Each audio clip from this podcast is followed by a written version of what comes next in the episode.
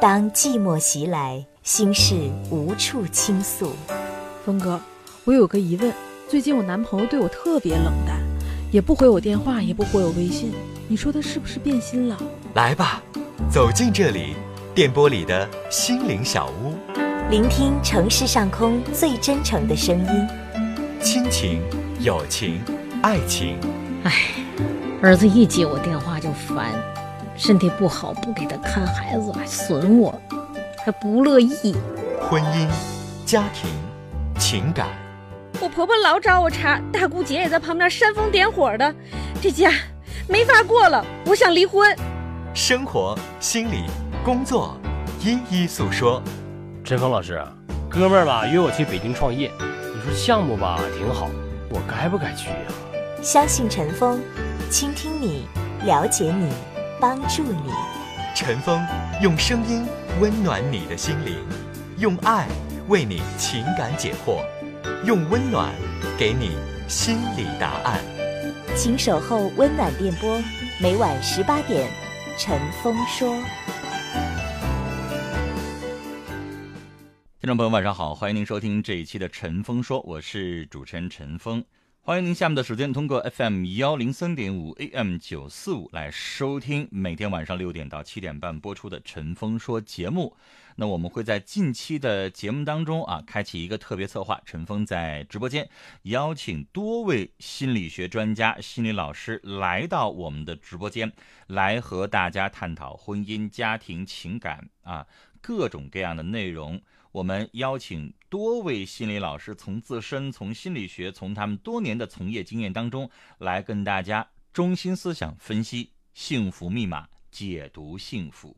我们今天邀请的就是省内著名的心理督导师、国家二级心理咨询师，有多年的从业经验。而且大家可能不了解什么叫心理学的中德班啊，中德班真的培养出来中国著名的心理学大师，比如说我们哈尔滨走出这些苏小波老师啦，这个刚才我以前在节目当中大家多次提到过我的偶像李子勋老师啦，中国著名的这个情感心理作家毕淑敏老师啦，其实都是这个中德大师班出来的。我们的今天要邀请的这位老师也是这个。中德班的一位我们黑龙江省的不多的心理督导督导师之一，然后呢，陈峰和我们这位老师已经见过多次面。我们今天邀请的是杨真燕心理咨询机构主任心理咨询老师杨真燕老师，杨老师您好。哎，你好，陈峰，听众朋友大家好。呃，今天能在这儿跟陈峰一起跟大家聊聊天儿，感到非常非常的高兴哈。嗯，杨老师，呃，实际上平时呢是做心理督导师。其实有的听众朋友就不懂什么叫心理督导师哈。我做这二十年，虽然不是这个。呃，考了心理咨询证的啊，专门的这个接诊的，但是实际上我解决了非常多，而且我也在这个专门的心理咨询中心，也是在专门接待啊情感婚姻的围情啊，以及这个很多的情感障碍的问题。其实我们知道，因为心理老师遇到一些个案或者是问题的累积之后，他也需要一位人来帮他去做疏导、做调解。那这个给心理老师来做疏导的，就叫。心理督导师，我可以这样说吧？嗯，一部分是这样的。嗯嗯，所以呃，杨老师的从业经验非常非常的多。我有的时候担心杨老师这个说出来的很多的词汇会特别的深啊，所以今天我们可以言简意赅，然后呢深入浅出的来聊一聊。我们今天要跟大家聊的就是拓宽幸福的层次。你会发现生活本来可以更幸福。这个话题听起来特别的专业，实际上我们聊的是幸福。而且大家呢去呃简单的了解一下幸福的概念，实际上它分很多的层次，分很多的维度。比如说满足、快乐、投入和意义啊，这是心理学大师把快乐分为浅层次、深层次的不同。而我们老百姓实际上没有分的这么多层次。我们老百姓实际上就是可能幸福上，我们可以从事业，可以从爱情，可以从生活，可以从友情，可以从很多的方面都可以获得幸福。甚至有的时候，经常有人问我说：“什么是幸福？”我觉得这个对于不同的人生的阶段，他的身份不同的时候，幸福有的时候，杨老师其实也不同。是其实可能你说一对中年夫妻，他就认为上有老下有小啊，父母身体健康啊，然后呢，母慈子孝啊，事业顺利，他就认为这是最大的人生幸福。但是，可能作为一个年轻的小情侣来说，虽然两个人穿着非常简单的衣服，也没有什么名牌，两个人就一起缩了一根冰棍，那个对他们来说其实都是幸福。所以，所以杨老师，首先您来跟大家解读一下幸福的这个我们能够听得懂的浅层次的各个方面的含义。嗯，好啊，好啊。其实如果说起幸福来啊，那我们就一定得说感觉哈，因为幸福呢，永远是在感觉层面被我们感受到的。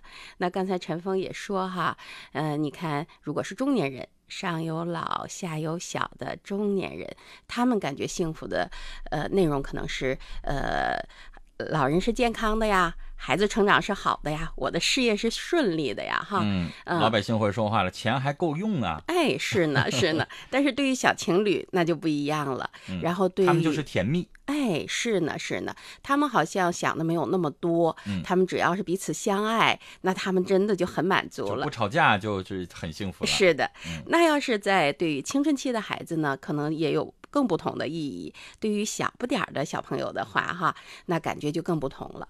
所以每一个人在不同的年龄段，在不同的感觉里边，对那个幸福的感知啊，是没有一个确定内容的哈。嗯。但是对于不同的人，他感知到幸福，呃，这个多少啊？是可能跟他的那个感觉系统相关的哈。我们经常会说，一个人呢就在自己的那个感觉系统里边，当他跳不出这个系统的时候，他感觉幸福可能相对就比较少一些，可能就会觉得生活里边的挫折多一些，困难多一些，让他感觉到不好的感觉多一些。但是我会发现呐，你看，随着我们社会的发展，呃，这么多年，我们生活越来越好了哈。呃，陈峰可能比我还小几岁哈。呃，在我小的时候，就觉得吃个馒头那是一个奢望啊。然后你说买一件新衣服，然后。自行车都很难很难的，说有一个自行车哈。现在你看，我们家家有汽车，然后我们生活水平不断的在提高，但是我们幸福的指数呢，好像当我们。嗯，谈论起幸福来的时候，好像很多人都说幸福什么呀？幸福天天在忙碌着哈。对呀，因为你小的时候你吃不饱饭的时候，那时候我们都是凭粮票的，就是我是七零后，嗯，七十年代生人的那个时候都是油凭票、粮凭票，买菜也要限量供应的。嗯，那个时候就觉得能吃一碗红烧肉就是最大的幸福。嗯，是呢，是呢。对呀，但是现在就不一样了，物质上的更多的东西可能就会觉得，呃，幸福的层次要更多一些。嗯，是这样的，所以好多人呢，呃。呃，在物质上好像获得了很多，也不觉得幸福了。然后可能那个幸福追求起来就感觉蛮难的了哈。嗯啊，其实生活当中我们有特别特别多的例子啊。呃，比如说，嗯，一家人呢，现在整个条件特别好的哈。前两天我的一个朋友啊，呃，说十一了嘛，一家人都出去呃自驾游。然后带着父母亲，带着孩子，然后夫妻两个去自驾游。本来走的时候是觉得非常好的哈，就是十一了，出去看一看景色，然后自己开车，呃，觉得蛮好的。但是这一路上四天游回来的时候，整个家里边的人都不开心，老人也不开心，孩子也不开心，这个夫妻两个更是不知道怎么做才能让这个家庭感觉到这个幸福哈。嗯，是怎么个情况呢？就是，呃，孩子在这个过程里边，他有很多浪费的情况。啊，买了很多小食品，然后吃两口就扔掉了，不要了。嗯，说这个水好喝，那个水不好喝。然后到那儿找住的地方，孩子也说：“哎呀，这个不行，脏；那个不行，呃，不喜欢。”然后老人家心里边就憋了一股气。去的路上，老人家叨咕了两句，但是孩子的爸爸就调和嘛，哈，做一个中间的桥梁调和。啊，说那个不要紧的，不要紧的，这点儿那个回头我吃了，然后回头那个我就打扫了哈。然后老人家也不好再说什么了。但是真的。然后呢，呃，再后来住宾馆呀，呃，怎么去旅游景点儿啊？然后要不要坐那个电瓶车呀？就是好多这样的事情里边，孩子跟老人的感觉就不一样了。然后这对年轻的夫妻啊，就一直在做调解者哈，呃，因为他们还是一个呃心境蛮好的这样的一对夫妻，他们一边安慰着老人，一边跟孩子说着道理，就平衡着这样的一老一小的关。关系。他回来跟我说说，哎呀，可奇怪了哈，平时不出去的时候吧，你说老人在家跟孩子也很好，然后孩子呢好像对老人也特别好，但是这一出去发生了一些跟家里边不一样事情的时候，一下子那个矛盾就爆发了。其实我觉得这样的问题其实很常见，也会经常的有。我们家里边，你我我老父亲都七十多岁，七十五六岁了，他有的时候会跟我外甥女儿争一点这个小零食，嗯，我就会觉得，哎呀，就像老小孩和小小孩一样。其实我们今天聊幸福的层次，其实有的时候你就会觉得，嗯，有矛盾很正常，但是矛盾化解矛盾，实际上。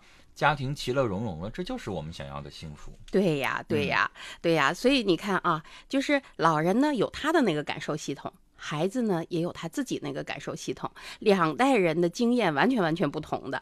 然后他们对于物质上的要求也好，对于呃我要去玩什么看的这个景观也好，他的整个感觉都是不一样的。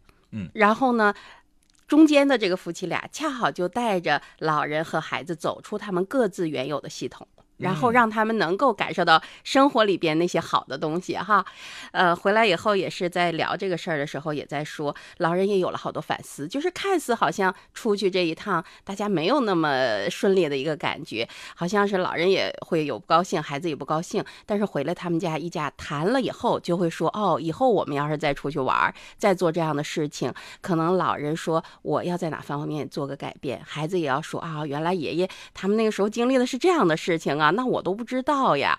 然后在这个走出自己感觉系统的呃这个心灵之旅当中，他们可能对于幸福的认识，对于生活里边那些怎么能够让自己感到快乐，并且理解别人哈。当然，这个就是刚才陈峰说的那个意义啊哈，生活的意义，做事情的意义，然后他们的幸福感可能就会变得不一样了。嗯。呃，杨老师聊到这儿，我来这个问一些问题啊。这个正好我们今天录这个幸福的话题，有听众朋友就在我们的微信公众号上发来这样的问题。这个问题是什么呢？就是一位已婚的女性，她说：“本来啊，认为我嫁给了爱情，我老公对我特别特别的爱啊，每个月把所有的工资奖金全都交给我啊，各个方面也都做得特别好。嗯，但是唯一的一点让我受不了的就是他没有时间陪伴我。”嗯，他现在三十多岁啊，在单位是中层领导。然后呢，他希望在自己，呃，有限的时间当中，能够位置做得更高啊，事业上追求的更高，然后赚更多的钱。他认为男人应该赚更多的钱，才是对家庭的更有责任感。但是我真的用不着他赚那么多的钱，我在物质上的要求没那么多，我就希望他能够天天陪着我。你看晚上，我希望他跟我一起看看电视剧啊，然后跟我一起两个人小夫妻的那种甜蜜。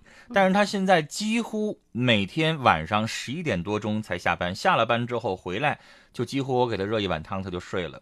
你说这个我真的不想要这样的生活，我已经实在压抑到没有办法说了，但是我又知道他也没有办法改变。你说这种状况该怎么样呢？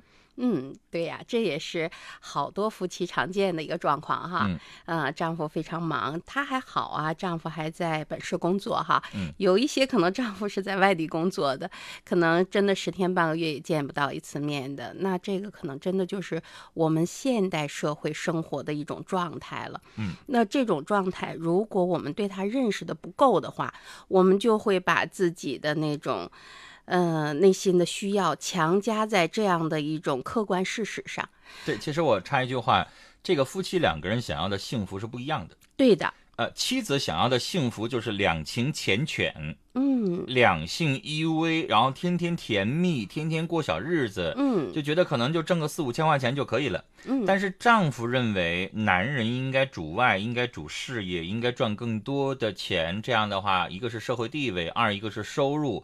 然后男人认为，呃，有财产了，有收入了，这样的话幸呃家庭才能够更幸福、更稳定。嗯，他认为在自己老之前要赚更多的钱。你不能说这个男人这样想就不对。但是也不能说这个女人就不对，但是他们俩的幸福的标准就不一样了。这个时候，杨老师应该怎么做？嗯，这就说到了男人和女人的感觉的不同了哈。啊、这种不同啊，还真的是蛮让人头疼的一件事情。呃，那如果说到这儿的话，那夫妻之间的沟通可能就是一个非常非常重要的一个手段了。如果夫妻之间没有那种沟通、彼此了解，去共同经营这个婚姻的话，那他们这种不同就会持续下去，就会影响到生活。但是如果妻子有了这样的一个感受，她跟丈夫说了，然后丈夫也把自己的感觉说给妻子的话，那两个人就会。把自己过去的经验呀，呃，跟现在的这个客观事实连接一下，因为好多的时候啊，我们为啥会觉得痛苦，会觉得不幸福呢？我们在某一点上就在过去的经验里边，然后我们不去看现在客观事实是什么。那你看，呃，这个妻子说，嗯，我不想要你赚那么多钱，我只希望你能多陪陪我，我们两个人就是甜甜蜜蜜的过小日子哈。但是当他真的去过那种小日子的时候，他可能又会在小日子里发现很多不满意的地方了。嗯啊，其实夫妻两个人，比如说丈夫，呃，现在在忙事业，他们两个人没有什么大的拌嘴，但如果天天在家里边这样的，你你你搂着我，然后看电视，实际上就会有一些问题暴露出来。一定会的呀。对，所以其实我想说，人的欲望是永远没有办法满足的。是的，是的，我相信，就这个丈夫，如果事业突然哪一天出现下滑，单位没那么忙了，天天在家里边待着了，这个妻子有没有可能会说：“你瞅瞅别人的丈夫，你看人家天天又奔事业又奔钱，家庭条件越来越好，你瞅我老公啊，一开始都还要挺行，现在就天天守在家里边过日子了，他也没有一个男人那种打拼劲儿啊，嗯。他也不求改变自己啊，对呀。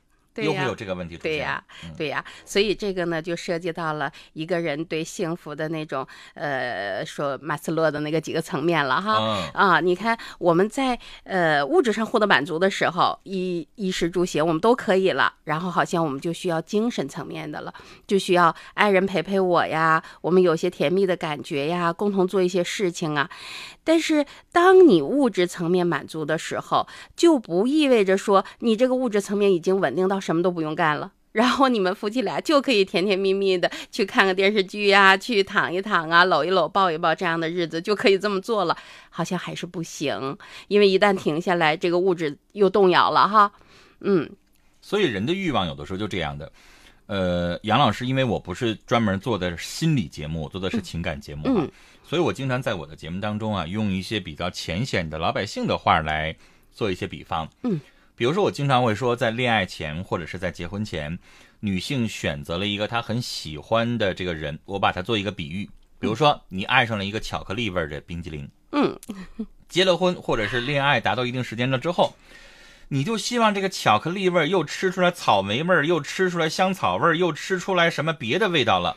为什么？嗯它就是郭靖，它比如说它就是一个巧克力味儿的冰激凌，嗯，但是结了婚之后，你就发现郭晶不行啊，你太木讷了，你也不跟我沟通，你也不会甜蜜，你也不浪漫，你长得也不帅，你条件也不好嗯，你也不奔事业，对。你就一个月挣这三千块钱，嗯。你就这个小富即安了，然后嗯你也不去折腾，不去上进，不去嗯。改变，是的，受不了。嗯，那你说这个时候是这个 男性出问题了，还是这个女性出问题了？呃，在这个时候，首先是两个人的沟通出问题了。呃，因为那个女人她会在自己的感觉里边没有跟这个男人交流清楚，然后这个男人呢没有感觉到这个女人的需要有所变化。实际上，我们每个人内心里什么都有的哈。嗯你说不管是杨康也好，郭靖也好，还是呃忽必烈也好哈，就那里边的我们内心那里边的所有的这些情感的、行为的、思想的内容都有的。就是这个女人她要什么的时候，她没有跟这个男人说清楚，这个男人也不知道这个女人的需要已经改变了。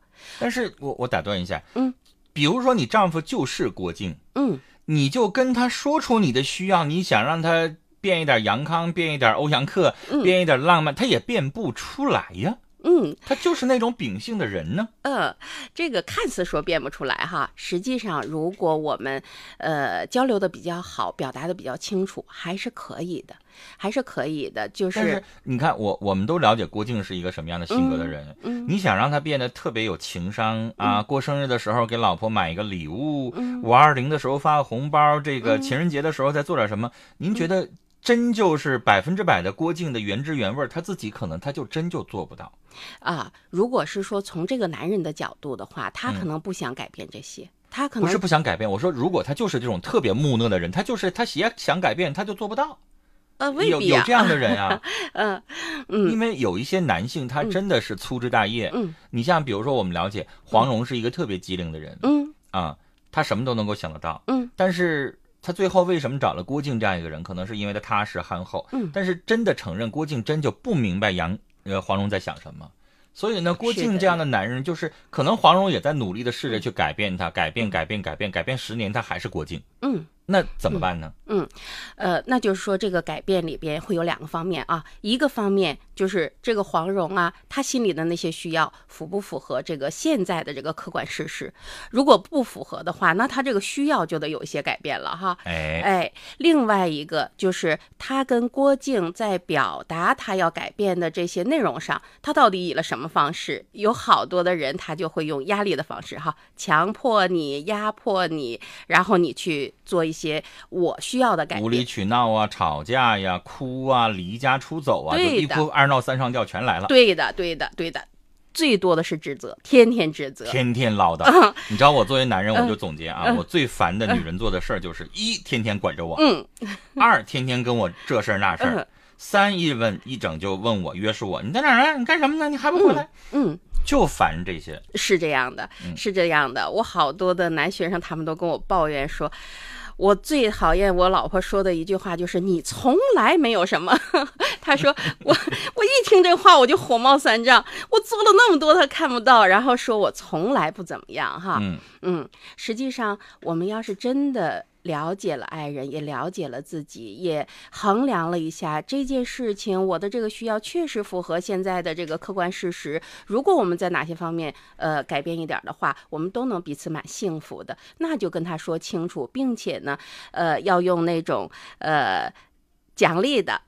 呃，欣赏的那种态度去对待那个人，不管他是丈夫还是妻子，在这方面你都可以有一个好结果的，所以就是不要做作女。一定的。对，就比如说像陆小曼那样的，最后把老公徐志摩都给作死了。是的，是的，就是有的时候，呃，比如说发现另一半就是郭靖，嗯。那你就时间长了之后你就服了吧，他就是郭靖，他就是巧克力，嗯。你吃不出来香草，吃不出来草莓，吃不出来奶油，它就是巧克力本身，嗯，那你就改变自己吧。对，但是如果你说，对不起，我就受不了巧克力了，嗯，我就是要离婚，行不行？也行，因为你当初选择错了。嗯。啊，所以这就两种，要不然我忍不了，那我要分开，可以，嗯，只要你是负责任的，你是对得起自己的，把家都照料够好的情况下，我们不是主张说就必须忍不能离，其实也可以，对，只要你是负责任的，别这个看着一个然后你就喜新厌旧的那种啊，不负责任的不行。然后二啊，有的时候你的这个欲求是应该改变和减少一点。是这样的。不能说你闺蜜啊找了一个又帅、条件又好的一个老公，然后你回来就叭叭叭叭叭叭，你就觉得你丈夫哪儿都不对了嗯，啊。然后三，不要老比较，哎，女性的嫉妒心理呀、然后这个比较啊，动不动老觉得别人家的好啊，嗯动不动出去就连隔壁家她也要比较啊。嗯然后三，不要老善变。一开嗯始你觉得老公可好了，时间长了之后，你就发现老公这个怎么怎么地了，这块没做到，那块没做到。其实男人为什么烦女人老唠唠叨叨？因为男人会认为你那个叫管我、约束我，但女性会觉得我就是在沟通啊，难道不能讲话、不能沟通、不能讲我的诉求吗？我是觉得诉求可以讲，但是你讲太多，就不是在讲诉求了。是这样。就比如说我跟杨老师，我今天我说杨老师，哎呀，您特别美丽，特别漂亮，特别优雅，知识储备特别好，但是杨老师就明白了，其实我是想讲你的缺点。是的呢。我今天讲出了一个 啊，比如说我说了您太空中楼阁啊，然后我再讲一个，行了。嗯。但是如果杨老师，我我虽然语气很客气，但是我讲了你一百个缺点。你还跟我聊吗？是啊，是啊，你就会觉得你什么意思？你针对我吧？你故意的吧？这个时候你就会反抗。是的呢，嗯，所以我们好多男人都说呀，说我老婆可有一双发现的眼睛了，但是发现的是啥呢？我的不好，我的不对，我哪哪不如别人哈，呃，就是我做的那些好，我做的那些呃让他开心的事情，好像他通常都记不住，所以这个可能也不光是就是夫妻之间或者情侣之间哈，嗯，他可能是我们人和人之间都该去关注自己的地方哈，有的时候我们那个感觉呀，如果不留意，它就变成了。呃，让人觉得，哎呦，你好挑剔呀，哈，啊，怎么我做的那些好你都看不见呢？我一丁点儿不对的，你就放在眼里，放在心上，并且放在语言里边，哈，呃，这样的话，哪有幸福了呀？呃，所以其实我刚才说的这个话就是沟通可以，提建议找对方的缺点可以，一注意数量。是的，不能把对方全盘否定。是的，二一个讲究频率，就不能老没完没了说。是的，就你妈妈，你觉得你妈妈不可能害你吧？不可能，你妈妈就看不上你吧？就你妈妈如果一直说你这个说你那个，你不也觉得我妈是不是不是我亲生的妈？对呀，她爱我吗？她每天都在挑我的毛病，然后她觉得我这儿不好那儿不好，是不是我天生就是一个不好的人呢？嗯，然后可能。觉得整个外面的这些人是不是都看到我的那个不好了呀？嗯啊，如果是这样的话，那这个人他可能真的就没有办法也看到别人的好，或者看到自己的好，这样的人就没有什么幸福了哈。呃，怎么说？呃，如果是。我们说打开自己的那个感觉系统的话，可能我们真的就要跳出过去的经验，因为好多人呀，不管是男人还是女人，当他们过于挑剔的时候，可能都是因为在他过去的经验里边有一个人曾经这么挑剔他，嗯。也曾经对于生活里边发生的那些好事儿，并不是能够感受得到的，然后对那个坏事儿啊，总是担担心受怕的哈。其实你说挑剔的那些人，他们真的是不好吗？真的是，呃，对人有那么多恶意吗？未必的。啊，那些人心里边，他更多的可能是恐惧，就是我刚才说的哈，我那个朋友的父亲呀，嗯，就是一个非常好的老人家，但是他特别害怕说我们每天都这么浪费呀，然后不好好的生活呀，这日子将来回到我们年轻的时候呀，就是在他心里边的那个恐惧，孩子们是不知道的，那老人家怎么样让他？能够跳出来呢，能够知道我们现在的生活，它是一个发展的哈，是一个发展的。这个发展如果没有特殊情况，他不会去倒退成老人家担心的那个样子的哈。然后小孩子他可能在心里边对这个事情是不了解的，那他也得跳出这个系统来。那夫妻两个之间也是这样的，我对丈夫有那么多的一个期待，呃，他挣钱了，我觉得是个蛮好的事情，但是他陪我太少了呀。丈夫说：“哎呀，我每天这么辛苦哈，然后他在家里边也不过就是帮我收拾一下房间，然后他每天嗯可以去干自己的事情，然后他好像还不满足。我不求别的，我就求他满足。其实我觉得。”这个问题就应该让丈夫在家收拾一整天家务，带带孩子，你尝尝那滋味儿我敢保证比坐一天办公室累得多得多。嗯，你说的怎么那么对呀？就像这个春节大扫除，我从早上一直干到晚上，你试试，那可真是腰酸背疼啊。是的呀。其实女性，你看，人家白天也上班，人家回家来，然后洗衣服、收拾屋子、做饭、带孩子、照顾老人。男人回家往往啊，我不能说所有男人，往往什么都不管。嗯啊，甚至认为说带孩子这些就好像是女人天经地义该做的事情。是的，大部分人都是这样。其实我觉得，呃，我前两天这个节目当中也因为最近一直在录啊，很多的老师，包括像柳红老师啊、李云鹏老师啊这些很多女性老师都达成一个共识，就是女人不是不能做家务，而且女性有的时候也会觉得，男人没事扎个围裙老在厨房里边转，好像不不男人。对的，嗯，我不是非得让你做。我是希望我做了，你心里边有，嗯，你来感谢啊，你说两句话，你说一声啊，老婆太辛苦啦，怎么怎么样？然后这个快，我我给你整点好吃的，你犒劳我一下。就女性有的时候就要这种东西，被尊重、被重视。是的，是的，是的。也许真的这是女人的一个蛮深的一个需要哈。嗯。呃，有的时候呃就累的呀，就是好像身体上都已经承受不住了，但是老公的一句好话呀，就又去干了哈。啊，就是女人她获得价值感，实际上更多的是通过爱人给的那些。语言，好多女人就说：“我真的希望我老公甜言蜜语。”然后老公说：“我怎么会甜言蜜语？我不会。”这个时候，妻子可能就会蛮失望的。嗯嗯，这样，我们这个话题呢，先聊到这儿啊。稍后呢，进一段广告信息，半点广告之后回来，我们继续来聊。就比如说啊，妻子干了这个活儿。丈夫应该怎么样才能够让我们这个幸福感能够更多？你幸福，我也幸福。稍后我们和杨真燕老师啊，继续来聊这个问题。